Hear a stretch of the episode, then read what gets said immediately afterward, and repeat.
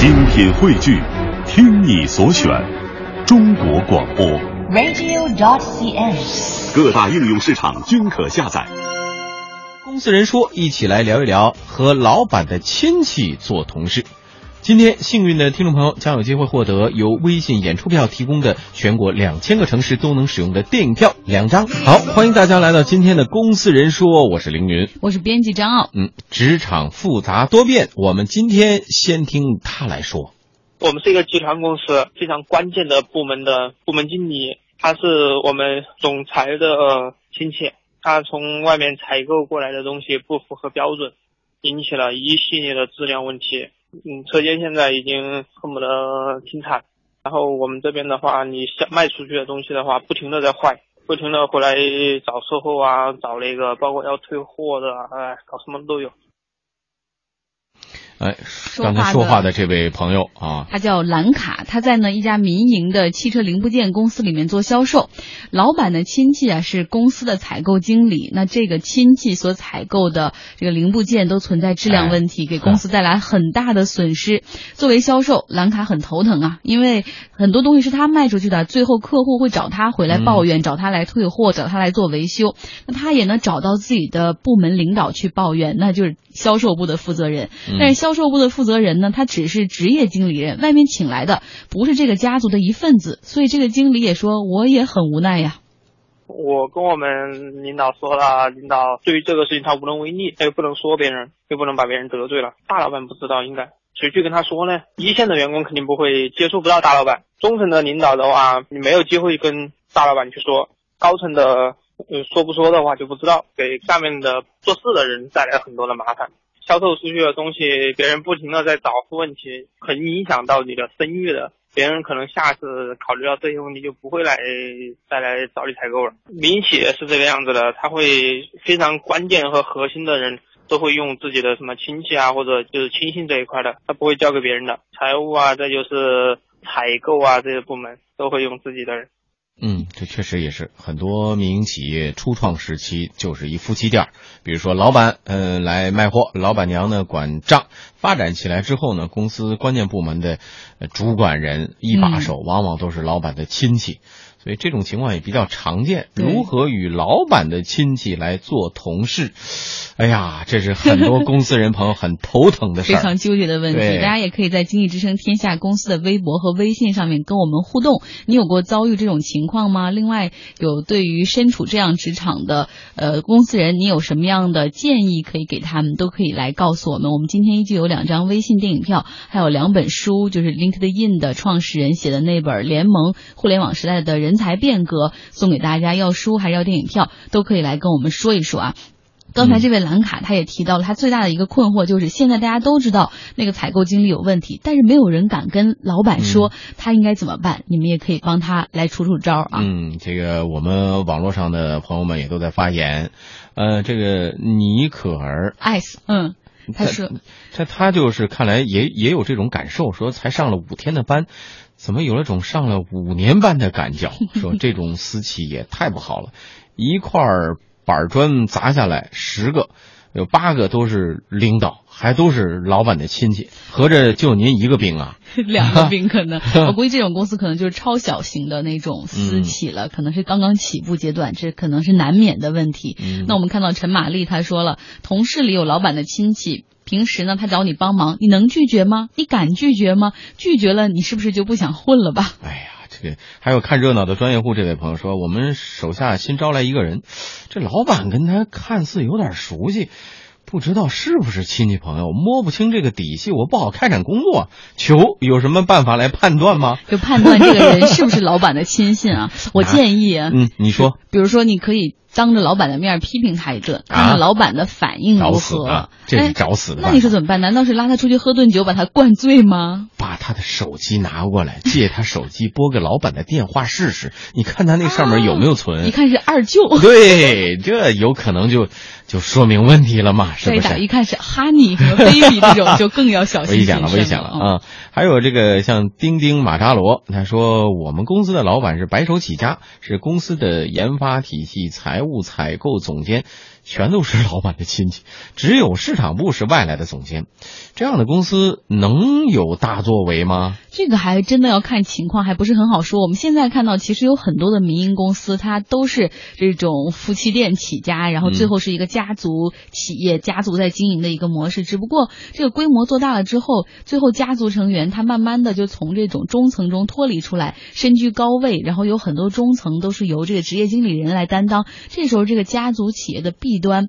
还有那种就是关系啊，就已经被打破了，已经被冲得很淡。比如说，看国美、国美电器，当时是黄光裕跟他哥哥两个人从广东那边到北京白手起家卖小家电。后来公司逐渐壮大的时候，我们看到像他的大妹、小妹都逐渐加入公司。后来他的妻子也在这个公司里身居高位。但是你看这个公司还是做的还是很大，也后来引入了很多的职业经理人，体系架构也比较完整了，并不影响它的发展。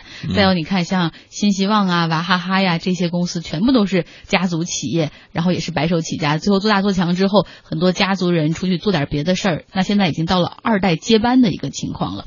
那最有有趣的是，我其实去过那个徐福记，他们是四个对四个兄弟一起创办这个公司，而且跟新希望不一样，他们四兄弟最后还一起在这个公司里任职，而且他们四兄弟的很多子女也在这个公司里就职，所以说当递上名片的时候，你发现跟你接待的人是一个姓徐的，你会知道哦，他可能。可能是老板的亲戚，嗯，谁说葫芦娃家就不能开公司的？对，是不是？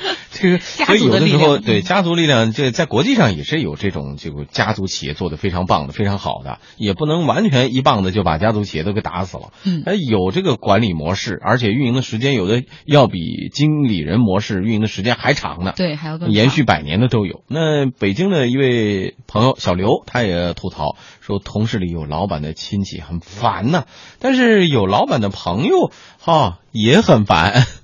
我们公司呢有有几个同事都是我们领导的这个关系吧。我们领导喜欢踢球，他这几个同事吧都是就是体育方面挺好的，但是就是工作能力呢一般。然后他们主要就是负责一些公司边边角角的事情，但可能会跟我们这个部门呢有焦点。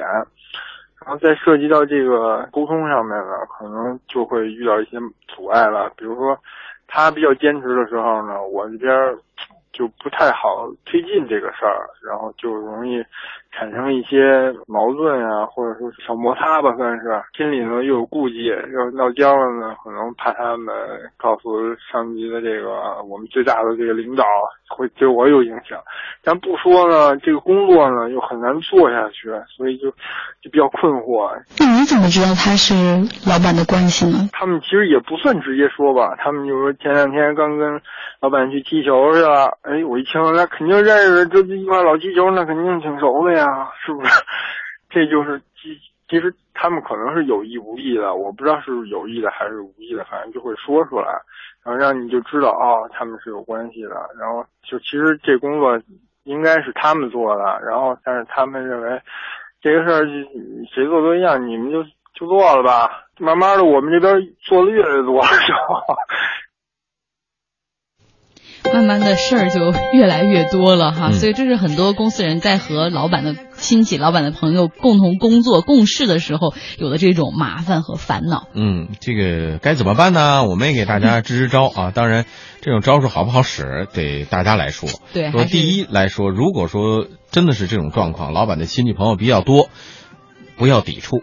平常心对待，哎，也许也许这老板，我们从好的方面来想，他就是举贤不避亲嘛，嗯，是吧？安排亲戚有能力，对，有能力在重要岗位，这本身没啥问题。呃，企业能否良性运转，还要看这管理水平、经营理念和市场机会。你做得大的老板一定会摆平这个所谓的亲戚的关系。你必须首先第一点，你要有能力，是吧？嗯。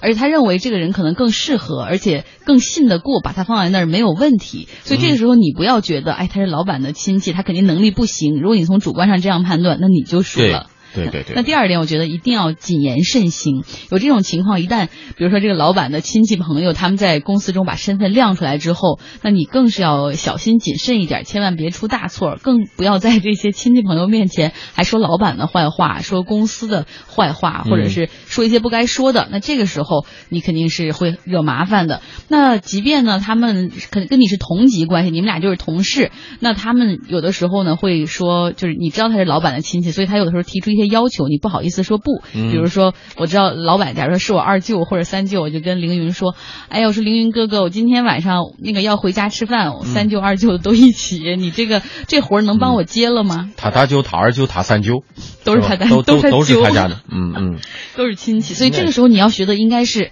一定要勇于说不，其实不用怕得罪他们，老板也希望他一视同仁的对待大家。哎呀，这就主要还要看这个老板本身的这个管理能力怎么样。另外一个也是建议大家就是做好本职工作，找到机会适当的要和老板直接沟通，是不是？嗯，呃，很多时候呢，你要相信老板不希望把自己的公司搞砸，他可能也不太清楚这些亲友在公司里边到底做的怎么样。如果是真是兴风作浪、怠慢工作，他可能他也很着急、很生气的。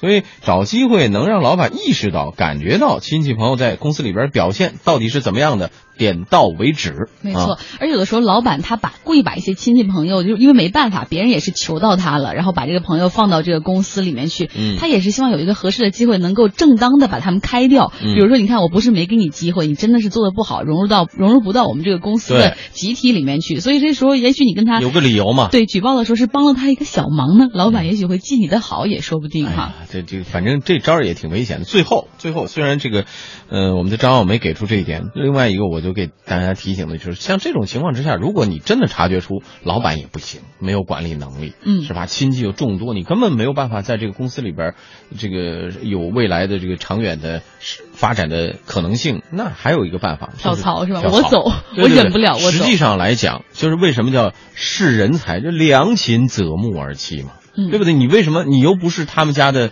几世家奴，必须要在这儿工作？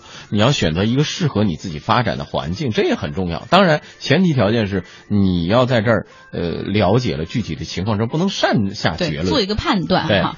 我们也看到很多朋友在跟我们互动啊，在帮这个之前的蓝卡出主意。有朋友说，你可以给老板匿名举报啊，说现在不就流行匿名举报吗？甚至可以发电子邮件、写信什么的都可以。嗯那另外像 Dear Future 说，这个今很喜欢今天的话题，说到心坎儿里去了。说如果你觉得老板呃的你的亲戚什么呃同事可能是老板的亲戚的话，那你记住千万不要站队，要做好本职工作，不要给老板丢脸。好，稍后在十六点四十五分左右，我们将会送出两张电影票、两本书。又到了我们抽奖环节，今天呢会在微博、微信上抽取四名幸运听众，有书的，也有电影票的。这个话题互动的朋友还真的不少，我就读一个吧。一位来自辽宁的朋友他说了，哦，满满的写了一篇呢。他说：“我们以前是全国五百强的民营企业，但是领导层大部分都是老板家的亲戚，产品的材料就跟刚才那位兰卡说的差不多，质量也是非常的差。那作为销售员，我们只能多做少说了，因为质量问题也丢了不少的客户，得罪了很多客户，但是都没法说呀。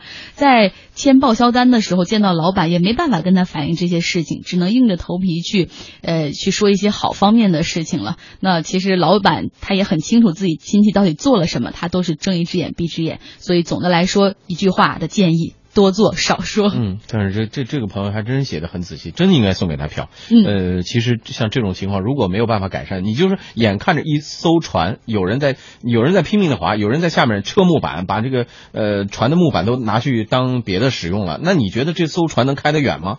趁早换船吧。趁早离开。嗯那另外呢，其实也有朋友说，呃，他是叫静，他是北京的一位朋友，他说了，我其实也是个老板，公司里也有自己的亲戚，但是我对大家一视同仁，标准相同的。哎，你看好这个不一样老板啊，对吧？嗯，好，恭喜这几位朋友啊，还会获得电影票和书啊！欢迎大家登录经济之声天下公司的微博、微信来给我们提供新闻线索。关注经济之声天下公司的微信平台，我们增加了爆料和线索案件，您可以在上面给我们直接来留言，也许明天的话题就是由您来提供的。